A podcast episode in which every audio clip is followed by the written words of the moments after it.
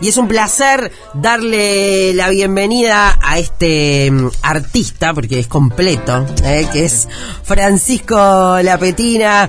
Eh, bueno, ya hace tiempo que, que queríamos tenerlo por acá y mm, bueno, una, una alegría recibirte. ¿Cómo va? Un gustazo. Muchas gracias por la invitación. Por favor, eh, realmente un placer. Has sido muy nombrado en estos tiempos, este, en esta radio, sobre todo en este, en este programa, eh, porque bueno, hace, ¿qué hará? ¿Un mes? Capaz que ya pasó un poco más de la, de la obra. Por ahí, de Olovionte. Olovionte. Sí, fue, es reciente, recién, está recién está fresca todavía en nuestras memorias. Claro, claro. Lo que pasa que, gracias a Dios, eh, tenemos tanta cosa que parece que pasó mucho más tiempo, este, pero no, en un corto periodo eh, ha habido de todo y, y, está habiendo de todo, ¿no? Acá en, en, Montevideo, post pandemia, ¿no? Como que arrancamos a hacer todo lo que no pudimos hacer en dos años. Por suerte, ¿no? La verdad que es, como una especie de, de despertar, ¿no? En un punto ya nomás estar acá eh, contigo y sin tapabocas me parece algo... Porque yo tuve COVID, ¿no? Tuve COVID aparte en el, el año pasado, cuando estaba cruda la cosa, ¿no? Mm. Digo, incluso en, el, en, ese momento yo tenía eh, amigos en CTI, ¿viste? Yo, yo tuve mi, mi, mi, COVID con en mi casa, tranquilo, digo, ta, no, no, pasé bien, pero tampoco la pasé horrible, pero había gente que estaba pasando muy mal. Sí. Y en esa perspectiva uno decía, ¿y esto ¿cómo va? ¿Hasta cuándo va a ser? O sea, realmente poder mirar con perspectiva eso y bueno, pa, pasamos por un por algo fuerte, ¿eh? Sin duda. Y creo que nos ha cambiado, hemos cambiado mucho. Y me parece que, nada, espero, esperamos, esperemos que, que, que, que el sacudón nos haya servido para aprender unas cuantas cosas. Sin duda, este, desde la salud, en cuanto a que hay que cuidarse eh, en todo sentido y usar un poco también el sentido común eh, de decir, bueno, si voy a un sanatorio a ver a alguien que está enfermo, y siempre teníamos que habernos puesto claro, boca, claro, ¿no? sí, sí, sí. Eh, a un bebé, a, Sí, ¿no? sí, este, sí. Ta, ya que tenemos un montón, el otro día miraba una caja y digo, pa, la cantidad de tapabocas que fui acumulando en estos dos años, ¿no? Porque lo perdés, después lo encontraste, Sí. y vas acumulando, acumulando. Sí. Pero bueno, por suerte, este, ya podemos decir que estamos del otro lado, ¿no? Sí, no, pero creo que hemos aprendido en términos de, de, de humanidad. Yo espero, ¿no? Sí. Yo creo que sí. Estamos más cambiados de lo, de lo que creemos, de lo que nos damos cuenta todavía, me parece. Eh, y bueno, por suerte todas estas cosas en las que estamos, me parece que el arte, la creatividad, todo este asunto, porque seguramente estamos acá conversando hoy, me parece que adquirió o adquiere una dimensión, un, un, un lugar de, con otra relevancia también. O sea, el poder aprender a, a, estar en el mundo de otro modo, ¿no? A aprender a tener herramientas, o sea, ¿cómo hacemos para tener herramientas para eh, sortear una dificultad, ¿no? Uh -huh. Cuando se nos presenta un, un, escenario nuevo, totalmente inesperado, como una pandemia, ¿cómo hacemos? ¿Qué, qué hacemos, no? ¿Cómo? Y, y en, en muchos casos pareció como que no estábamos preparados los seres humanos. Digo, no hablemos de humanidad porque pero aquí nomás a nivel de, de, de, Uruguay y sistema educativo y todo, ¿no? Que son las cosas que uno está más atento por, por el trabajo y también por porque somos, padres, ¿no? Yo soy papá de dos chiquilines que tuvieron que enfrentar esa situación desde las casas. Eh, y la educación como que pareció justamente no estar preparada para a nivel de cuerpos este, docentes, si bien por supuesto hubieron mil casos súper excepcionales, súper buenos y referenciales, este, en general la gente intentó como un poco como seguir de largo en un contexto, un escenario que era totalmente distinto. Mm. Entonces un poco como que a, a, a, nuestro juicio como que se evidenció una suerte de dificultad para, para, para enfrentar creativamente un, una situación adversa, una situación nueva, diferente, ¿no? Mm. Entonces como que parece que estuviéramos medios a veces como por carriles eh, estuviéramos medio formateados a da, dale, dale, dale, que es por acá, pero ojo, mira que no, ahora no es por acá. Y nadie te va a decir cómo es. Y tenés que vos inventar una forma diferente de caminar el camino. Porque acá se bifurca para todos lados. Claro. Y ahí, ay, no, no, no, yo solo sé hacerlo de este modo. eh, entonces ahí la creatividad es como algo muy importante ejercitar, ¿no? Desde de, en toda nuestra vida. O sea, que realmente podamos entender que somos seres creativos y que hay formas de ejercitar esa creatividad. Para nosotros, por la experiencia que hemos tenido y hemos ido recogiendo con diferentes actividades y, y, formatos que hemos estado explorando, como que el arte es el, territorio más es, es la herramienta más este eficiente para poner en práctica esa, esa condición, ¿no? La, la capacidad creativa, ¿no? Claro, bueno, yo creo que el arte en general salvó muchas almas, ¿no? En la, en la pandemia, el, el escuchar música, ni que hablar. Si bien los artistas fueron de los más perjudicados, Sí. ¿no? Este, Sí. seguramente económicamente, pero a la vez muchos o la gran mayoría que he tenido el placer de charlar en estos tiempos te dicen que la pandemia fue horrible porque no podían tocar, pero a la vez Sí. aprovecharon para crear, Sí. ¿no? Sí. Y, y crear a través de, de- de la música y crear a través del arte. Yo realmente soy una convencida de que todo, todo ser humano que en su etapa inicial este, de la vida eh, tiene cualquier clase de acercamiento al arte, a la música, tiene otra sensibilidad, ¿no? Sea, no sé, que estudió piano, canto, saxo, baile, no sé, generás como en, ese ser una parte mucho más sensible, ¿no? Exacto. Ahí estamos un poco, ahí está un poco el centro del, del planteo que estamos un poco haciendo con este nuevo proyecto con el que andamos, que es Ventana Creativa, después vamos a hablar un poco más concretamente, pero que sale justamente del mundo este de hornero usina, de hornero migratorio, pero que es justamente intentar poner el ejercicio de la creatividad como una práctica, como un, eso, como una, una musculatura que tiene que tener este eh, eh, ágil todo ser humano, ¿no? Más allá de que después seas artista o no. No, no precisa que seas artista, que te dediques a producir en el territorio del arte, ¿no? Pero digamos, el ejercicio, la plasticidad del cerebro y del, del- de las emociones también, ¿no? Que, que, se- que se propician a través del ejercicio de las disciplinas artísticas, este, nada, genera como herramientas para la vida que son bien importantes en cualquier cosa que después te vayas a dedicar. Claro. Ya nombraste estas este, palabras, ¿no? Que son hornero migratorio, ventana creativa. Hornero migratorio ya surgió hace unos cuantos años. ¿no? Diez años cumplimos este año. Diez años de, de experiencias. Claro. Eh, bueno, para los que no saben, justamente, cuántas cosas hay, por suerte, eh, ojalá supiéramos más, y para eso estamos nosotros en este momento. Eh, pero hay tantas cosas eh, alineadas ¿no? a lo que es la educación de los chicos, a la educación pública, eh, bueno, gente como ustedes, ¿no? Que, que, que se dedican en este caso a, bueno, educar a través de la creatividad musical, no importa la disciplina, ¿no? Exacto. Bueno, como decías, Hornero Migratorio, que es un poco este eh, taller de creación musical de audiovisual que arrancó allá por 2012. A esta altura ya tenemos, estamos por cumplir los 40 experiencias distintas, ¿no? Realizadas en diferentes partes de Uruguay, muchas en el interior, con escuelas rurales, pero también con comunidades de adultos y comunidades de, gente de, diferentes edades en diferentes lugares. Hemos estado en alguna cárcel, hemos estado en, en Río de Janeiro, en San Pablo, en diferentes lugares. Pero esa experiencia acumulada ha ido como que por suerte la seguimos haciendo. Este año tenemos un par de experiencias más ya programadas. Este, ahora la semana que viene tenemos visita a, a dos lugares del interior, Orgoroso en Paysandú y, y San Jorge en Durazno, donde vamos a estar conociendo a la comunidad con un, tra- con un trabajito previo de preproducción que antes no habíamos logrado hacer. O sea que estamos en una fase un poquito más avanzada, de poder preproducir, tener un contacto previo. Antes éramos una especie de siempre fuimos y somos unos paracaidistas, ¿no? En realidad. Pero tratamos justamente de aterrizar con la mayor este conocimiento previo del- de la comunidad con la que vamos a trabajar. Y eso que vamos a estar haciendo la semana que viene. Pero más allá de ese proyecto que sigue, por suerte, hemos ido desarrollando otros, ¿no? Como nosotros llamamos dispositivos o micromundos Ujú.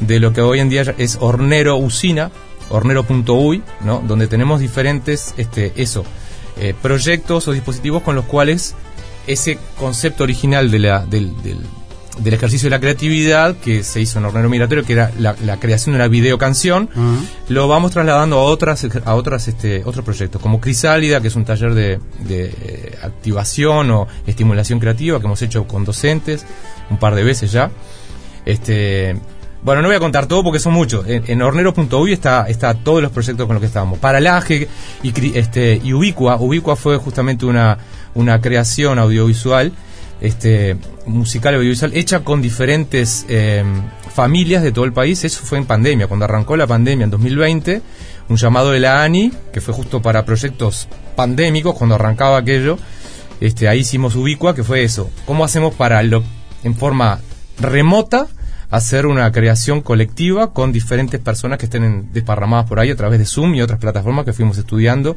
y aprendiendo a usar con con esto que está que había que apremiaba que era la pandemia y bueno que había que hacer todo en forma de remota. Este Crisálida que es anterior a la pandemia y después Paralaje que es también otro dispositivo de creación este colectiva también eh, que vincula remoto y presencial cuando decís dispositivo, sí. este... Claro, es complejo el, el, concepto, sí. Sí, sí, sí. Eh, dispositivo es como una, una... Un dispositivo es una herramienta ¿no? que tú inventás, vamos a decir. Eh, hornero migratorio, que es el hecho de ir a hacer un taller a un lugar y disponibilizar eh, capacidades artísticas y tecnológicas para lograr hacer una canción entre un montón de personas, ¿no? Con una serie de premisas de trabajo, eso lo llamamos que es un dispositivo. Perfecto. O sea, no está preestablecido qué es lo que va a ocurrir. No es un aparato, digo, porque no, no, no, no es un aparato. Escucha la palabra dispositivo y decís, apague el dispositivo. Muy bien, muy, muy bueno señalarlo, porque uno a veces da como por hecho un montón de cosas que, que no, claro. obviamente. Le llamamos dispositivo a una serie de, de eso, de de herramientas conceptuales a partir de las cuales trabajar. Un encuadre, un marco de trabajo es un dispositivo que puede involucrar tecnología o no. Nosotros somos muy tecnológicos, entonces todos nuestros dispositivos involucran de alguna forma la tecnología, la creatividad y la tecnología.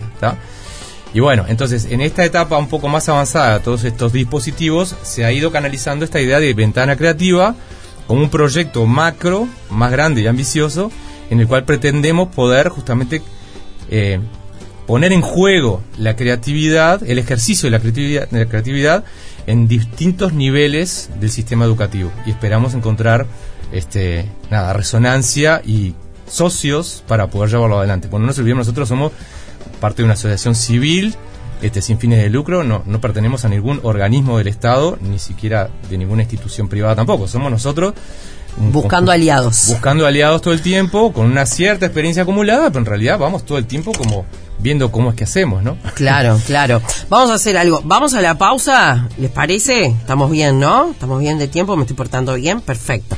Eh, vamos a la pausa y en el próximo bloque nos explayamos más. Dale este, así me explicabas, porque me quedó también eso de, yo soy una de esas personas que digo, pa, yo soy buena ejecutando cosas, pero no se me caen las ideas muchas veces. Entonces veo que se, se puede mejorar. Ah, por supuesto. Este, quiero saber cómo se fomenta esa, esa creatividad. Perfecto. Dale. Dale.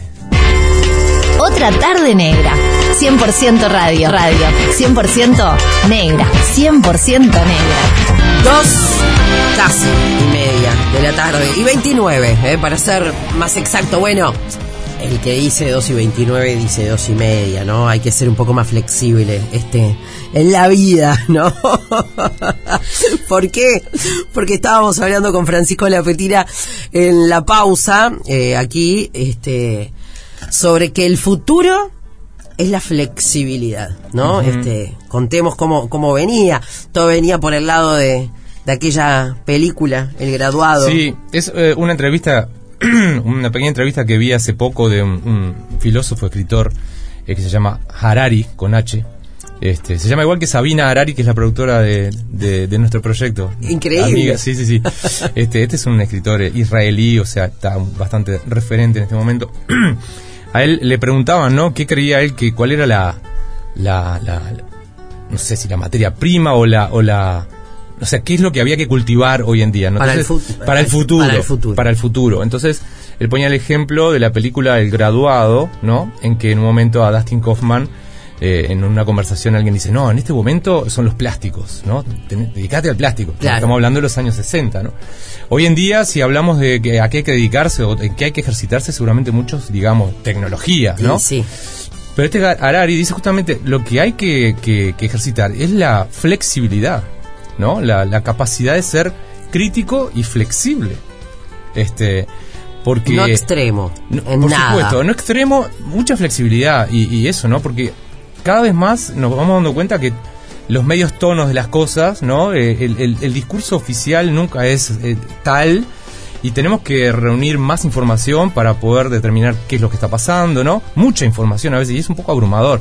Entonces, tenemos que tener como la capacidad de eso, de incorporar mucha información y ser flexibles, no, viste, no casarnos demasiado con una idea, porque enseguida capaz que la tenemos que soltar. La O sea, pandemia nos enseñó a, a- es- o nos obligó, mejor dicho, a ser obligó, flexibles. Nos obligó, no- nos, nos apuró, ¿no? Nos apuró un poco porque muchas cosas, la pandemia apuró muchos procesos que ya estaban, ¿no? Muchas cosas que estaban en proceso se terminaron de catalizar. Todo el uso de las plataformas para comunicarnos, ¿no? Que ya las estábamos usando, ¿no? Si te a pensar cuántos años hace que existía Skype y todo, pero de repente Zoom Claro. y otras herramientas aparecieron, se pusieron ¡pra! Claro, ya Eh, de hecho, la palabra plataforma, ¿no? Porque antes lo usábamos para los zapatos, básicamente, los Sí. zapatos con plataforma y alguna otra cosa. Subite a la plataforma para, pero hoy por hoy, la plataforma que Netflix, que Star Plus, que Spotify, ¿no? Todos son plataformas. Todos son Podcast. Sí, ¿No? sí, sí, sí, sí, Eh, entonces, hablando de todo esto, dirán, ¿a dónde quieren llegar?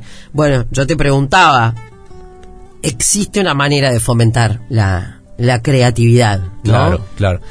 Primero vinculemos flexibilidad con creatividad. Claro. O sea, que claro que estamos, me parece que está bueno, porque Sí, justamente claro, la creativi- creatividad y el pensamiento crítico, que está bueno más porque en estos días se acaba de presentar el nuevo marco curricular, está justo en mucha discusión en todo el, el- el- el- el contexto la- educativo, Educativo, el sistema no, educativo. que sí, que no, se discuten muchas cosas, este, podrá haber acuerdos o desacuerdos, a favor, en contra, pero justamente viendo el- la propuesta hay un par de cosas que resaltan, a mi gusto, que está bueno que las podamos analizar, ¿no? Que es justamente la, las competencias, la competencia eh, creativa, la competencia en creatividad y competencia en pensamiento crítico, ¿tá?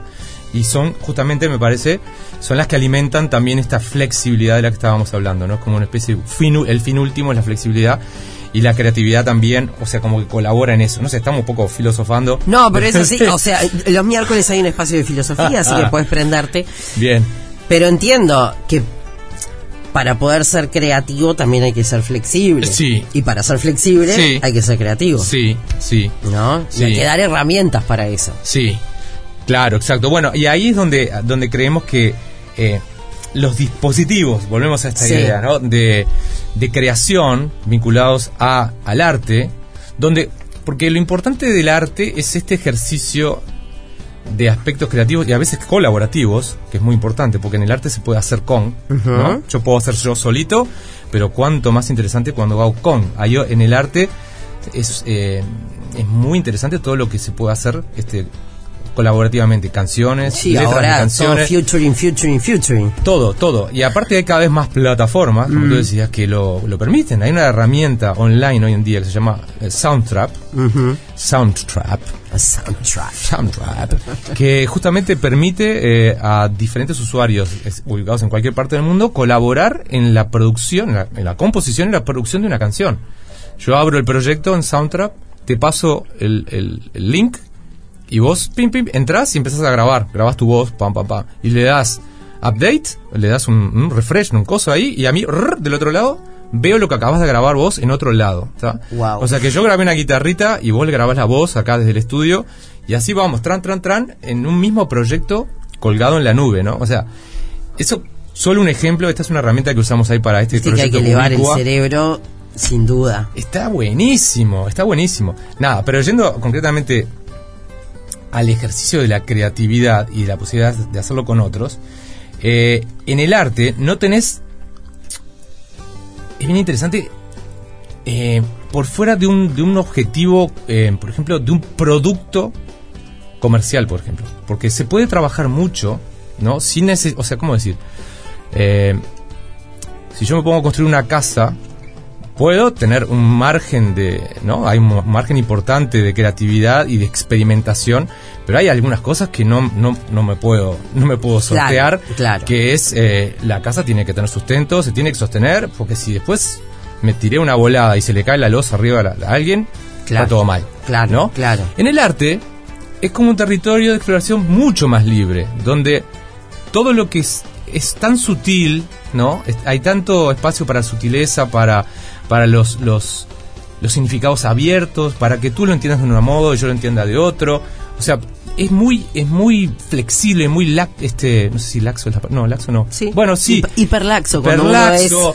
es bien flexible. Vamos, y no hay nunca nada que está bien o que está mal, ¿cierto? Bueno, eso es algo tan amplio. Yo me acuerdo, este, estudiando profesorado de literatura, me decían, nunca vayan a decir, eh, el autor quiso decir, ¿no? O sea, Edgar Allan, Edgar Allan Poe con esto quiso decir, nunca lo vamos a saber. Ahí va. A no ser que tengamos al autor vivo y se lo preguntemos y nos lo diga, nunca lo puedes Exacto, decir. ¿no? exacto. Eso es, es muy ventajoso. Es muy ventajoso porque el hecho de que yo hago y no me estoy equivocando, no hay error, no hay error. Porque si lo hice, no sé, se me ocurrió dar vuelta a este vaso, lo doy vuelta y ya está. ¿Y por qué? Porque yo quiero. Me puede gustar o no, No, pero... Me gustan, a los otros pueden decir que... Pero, ¿quién va a discutir? Que si yo digo, no, tiene que ir así. Está. ¿Y qué pasa si lo pongo así? No pasa nada. Y si se cae, bueno, se cae. No le va a pasar nada a nadie. Entonces hay como mucha libertad. Es, es un espacio de libertad donde las ideas se pueden confrontar y todas son posibles, todas son viables. Eh, el marco de negociación es amplísimo, ¿no? Para trabajar con otros. Entonces es como, nada, es como la, la, la- el arte, el- la metadisciplina donde se puede justamente aprovechar para eso, el ejercicio de la creatividad, la flexibilidad, el pensamiento divergente, pensar por otro lado las cosas, ¿viste? Darle una vuelta bien larga, ir por atrás, ¿viste? Y llegar a una, una respuesta ines- totalmente inesperada, ¿no? Claro. Eh, entonces, nada, y todas las disciplinas artísticas lo permiten. Eh, ninguna mejor que otra. Y cuánto mejor cuando las mezclas, ¿no? Porque Sí. mezclas música con teatro y con audiovisual y, y- y no sé qué, y, y- palabra escrita y palabra dicha y no sé qué, y, y las cosas se empiezan todas a entreverar. Y nada, y la tecnología también favoreciendo muchos de esos procesos, ¿no? claro, si uno para- la sabe usar.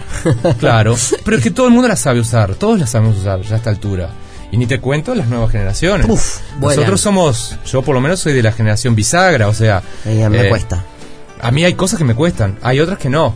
eh, con respecto a algunos con, congéneres, o, ¿cómo se dice? Co- bueno, de, Sí, sí, de sí, la sí, misma generación. Este, nada, yo algunos eh, les ha costado más. Eh, Yo soy muy tecno desde siempre, me gustó mucho todo Sí, lo ya me hablaste del soundtrap. Claro, o sea, O pero sea, mil herramientas que me encanta y disfruto mucho de, de- de aprender y, y usar. Este, pero los chiquilines ahora andan recontra volando. Es como que el chip ya les vino instalado, ¿no? El plugin tecnológico.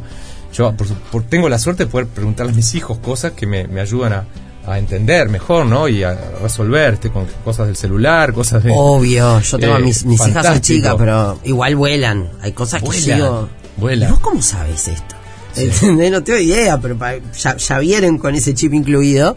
Pero sí, contar con, con algún sobrino, algún adolescente ahí cerca, siempre está bien para que... pa- Aparte tienen un poquito más de paciencia, ¿viste? Exacto. Como para, a ver, atendé a la tía acá, que, por favor, no dame, dame una manito con esto.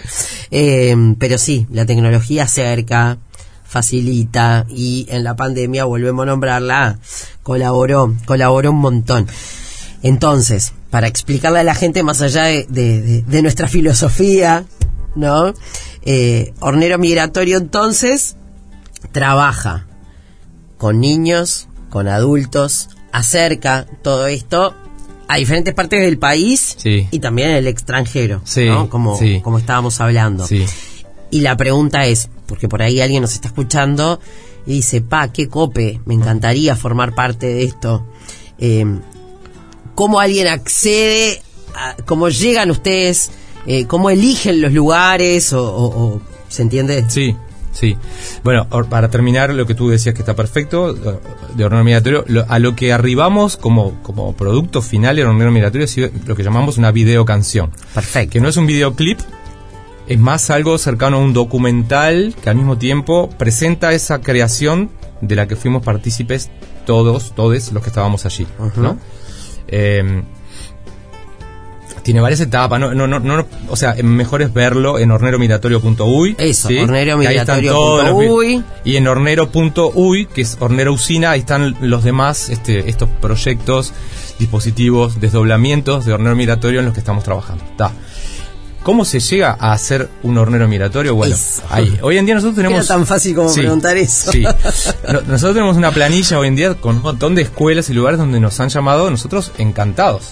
Queremos ir a todos los lugares. En realidad, qué lindo sería incluso ir teniendo como más equipos de hornero migratorio que fueran y pudieran, o incluso que el proyecto se aprenda a hacer solo. Claro. Estamos un poco en ese camino, también con esta idea de los resortes de educación creativa, de los que no hablamos, porque es mucho, yo entiendo que eh, son muchas cosas de las que hemos Para hablado. procesar. Para procesar, sí.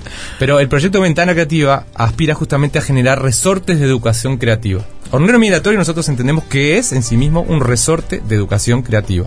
¿tá? Si tú entendés cómo se hace hornero migratorio, ¿sí? yo te doy un, un- un PDF donde tú puedes leer las etapas y ver un video donde se te explique. Nosotros ya lo tenemos ese video. Está en el sitio de hornero.uy. Sí, sí, sí.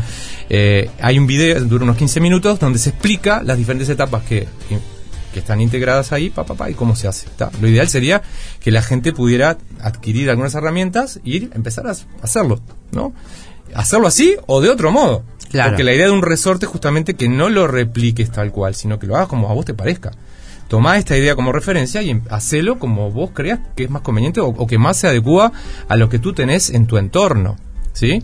Si lo que, tú- o lo que tú sabes usar. Claro, ¿no? sobre todo Lo que tú eso. sabes usar o lo que saben usar las personas que están contigo, tus alumnos, por ejemplo. Si sos un docente, Un una docente, docente. claro. ¿Qué hay en la vuelta? ¿Qué tenemos? ¿Qué instrumentos? ¿Qué valores?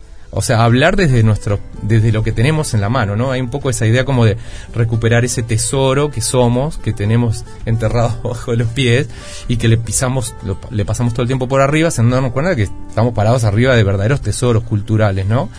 Eh, entonces, ahí, esa idea primero, ¿no? Quiero destacar eso, nos gustaría que esto se empezara a hacer solo. Claro. ¿ah? Ahora, después, nosotros sí nos encanta seguirlo haciendo nosotros porque no- es fascinante. Cada vez que lo hacemos salimos nuevos.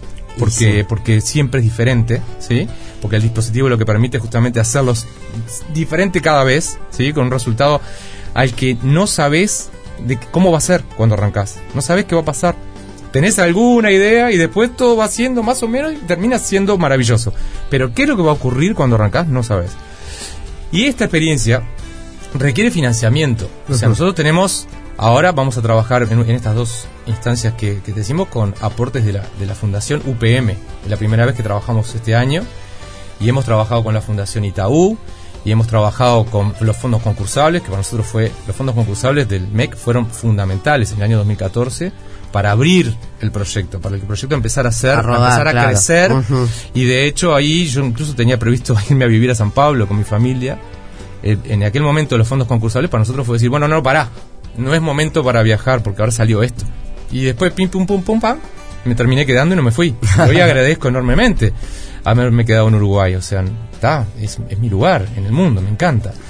Eh, pero bueno, precisamos financiación, financiamiento. Entonces, hay muchas formas de obtener financiamiento. Nosotros incluso en este momento tenemos el proyecto en los fondos de incentivo cultural, o sea que se puede captar recursos de empresa deduciendo impuestos de- del IRAE y del impuesto al patrimonio. Ese es un mecanismo, ¿no? Con el aporte de empresas.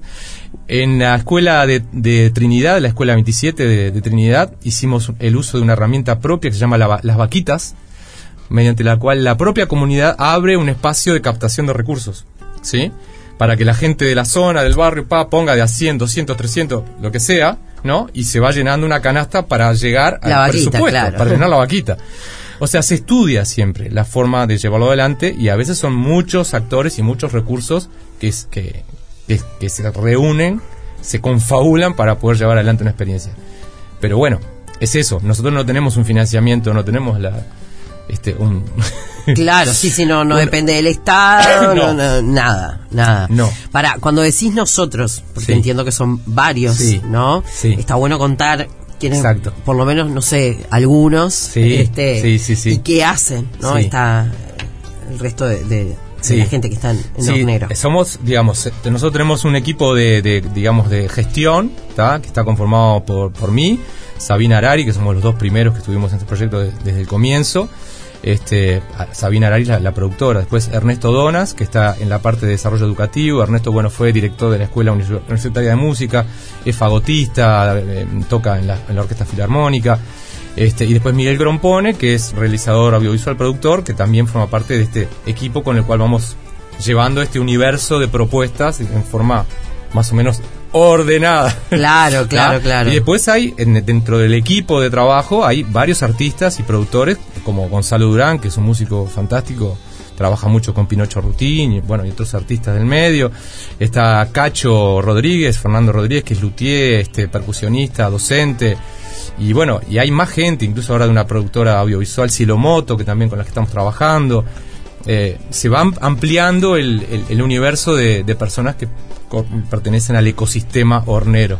Claro, no, y está buenísimo para, para aquellos que acceden a este proyecto, eh, cómo te abre la cabeza de... Creo que cada vez más, ¿no? Pero cuando uno es chico, como que las opciones, este, vos sabés que tenés que estudiar, que no, porque hay que estudiar, ¿no? Este, el otro día discutía con mi hija que había perdido un diente, eh, se le cayó un diente, eh, y, y, no lo encontraba y lloraba como una desquiciada. Y yo decía, bueno, tranquila, ya va a aparecer. No, pero imagínate que si ahora lo pierdo, el ratón Pérez no va a venir nunca más y nunca más voy a tener plata en la vida. Yo le decía, escúchame una cosa. Le digo, ¿vos te pensás que la plata en la vida viene por el ratón Pérez, Fede? No, le digo, la, plata en la vida se gana estudiando y trabajando. ¿No? Estudiando y trabajando. Ah, bueno, sí, está bien. Le digo, ¿tú ves que a mí se me caigan los dientes? Por suerte no. Y que mm. venga el ratón Pérez a darme plata todos los meses. No, Fede, me voy a trabajar, mm. ¿no?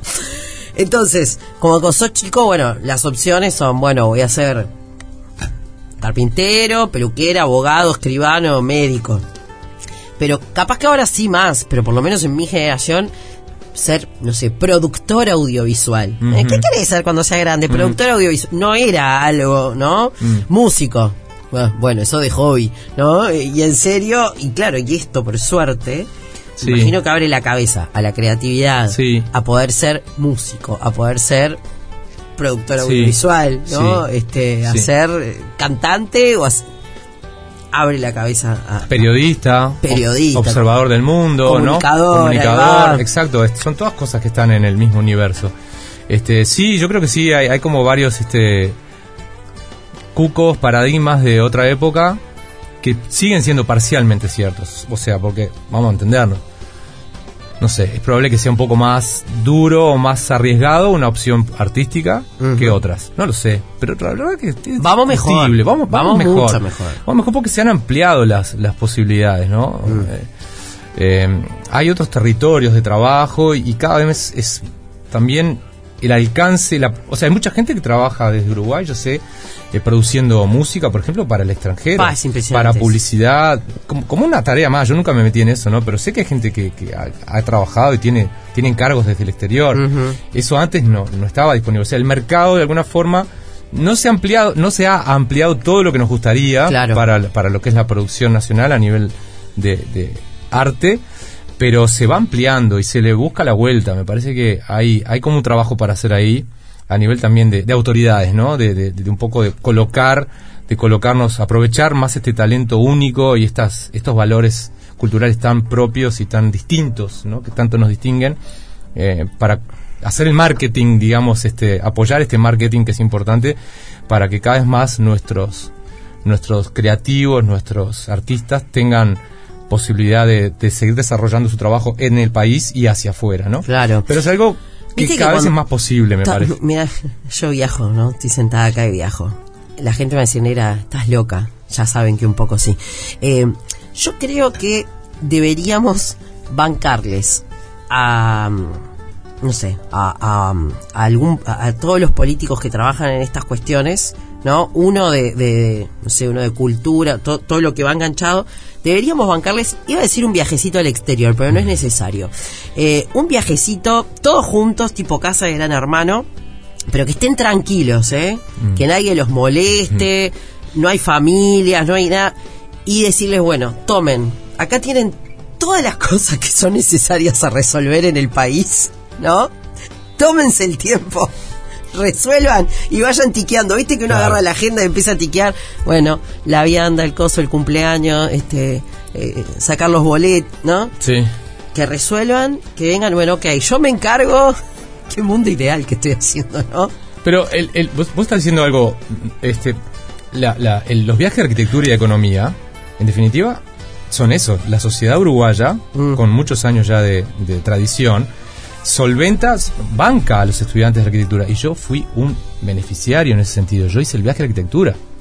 O sea, y para mí fue fundamental. No sería sería otra persona si no hubiera hecho ese viaje. Sin duda. O sea, yo hice ese viaje ya con una con una perspectiva más este artístico cultural, ¿no? Lo aproveché y lo hice a mi manera en un momento en el cual incluso se podía el viaje un poco modelar según tus intereses. Me hoy en día sí. hoy en día es más estricto, este es más ta, digo, no sé si está bien o mal, no importa. Eh, pero el viaje de arquitectura es fundamental y el viaje de economía. Estaría buenísimo que tuviéramos el viaje de todos aquellos todos los que pudiéramos. Los artistas, por ejemplo, es fundamental que, pueda, que puedan salir. Sí. De hecho, la mayoría, todos tienden a eso. Y en realidad todos tendemos a estar saliendo y entrando lo más posible, ¿no? Uruguay es un lugar maravilloso como estación de trabajo. Mm. Aquí se dan un montón de condiciones súper favorables para, para el trabajo, sobre todo para lo que tiene que ver con trabajar en forma colaborativa. Eh, eso es una cosa que no nos damos cuenta de, de, lo valioso que es eso, ¿no? Cómo estamos acostumbrados, capaz por, por ser descendientes de inmigrantes pobres, gente que salió corriendo y sin un peso de diferentes países a lo largo de un montón de generaciones. Hay como una cosa que somos como eso, tenemos como una especie de, de, de energía creativa que viene justamente un poco capaz de la escasez, ¿no? Claro. Y que, y que nada, nos conecta de un modo diferente entre nosotros. Que por ahí, cuando vas y viajas, te das cuenta que no es así en otros lados. La gente por ahí en otros lugares es más egoísta. Mm. Está cada uno más en su mundo, cada uno más en su trabajito, su cosita. Acá estamos acostumbrados a que eh, no, me, no puedo, tengo que ir a pedir una mano. Y si yo doy una mano, después, si me dan una mano, después la voy a dar yo. Obvio. Hay como una, una, una cadena, una red ¿no? Un rizoma, un rizoma de colaboraciones, ¿no? que se da naturalmente entre todos, prestarse cosas, ¿no? Eh, prestarse libros, prestarse lo que sea. Que no, ¿no? vuelven. Si que no importa que no, vuelven, vuelven. porque no vuelven los tuyos, pero tampoco vos devolvés lo que, Claro, lo que pediste claro, prestado. obvio. Es como esa, esa cosa de, de, de, de la energía que circula, ¿no? Que pasa por, por vos y sigue para otro lado. Es como, no nos damos cuenta y es natural entre los, los uruguayos y, bueno, los argentinos, los brasileños. La, la- la- Latinoamérica es como una especie de, de gran gran campo de cultivo de esa, de esa forma de ser, ¿no? Y que en cierta forma, nada, para mí es como es la salvación del planeta, Sin la duda. colaboración. Sin duda. De bueno, hecho- así que necesitamos Ah. este atención a las empresas que nos Sí. están escuchando, al que tiene un amigo, un amigo en una empresa, este hornero migratorio Ah, necesita sí, sí. seguir viajando, Sí, ¿no? sí, sí, sí. Este, literalmente, Sí. este, viajar y además, Y aprender, seguir aprendiendo, necesitamos seguir aprendiendo para poder seguir compartiendo este aprendizajes. Necesitamos seguir aprendiendo. claro, y seguir fomentando, bueno, la, la, la creatividad, no solamente de los chicos, de los grandes también, Uy, sí. pero bueno, de los chicos tenemos este el futuro, el futuro de nuestro país. Francisco Lapetina, un gustazo haberte conocido, Divino. un gustazo la charla. Sí. Este contá con nosotros y, y danos buenas noticias, ¿está? Este, y si podemos colaborar en algo, bienvenido sea. Buenísimo. Muchas gracias, Manuel. Un saludo para la audiencia. Nos vemos pronto. Arriba. Otra, otra tarde negra. 100% radio. Radio. 100% negra. 100% negra.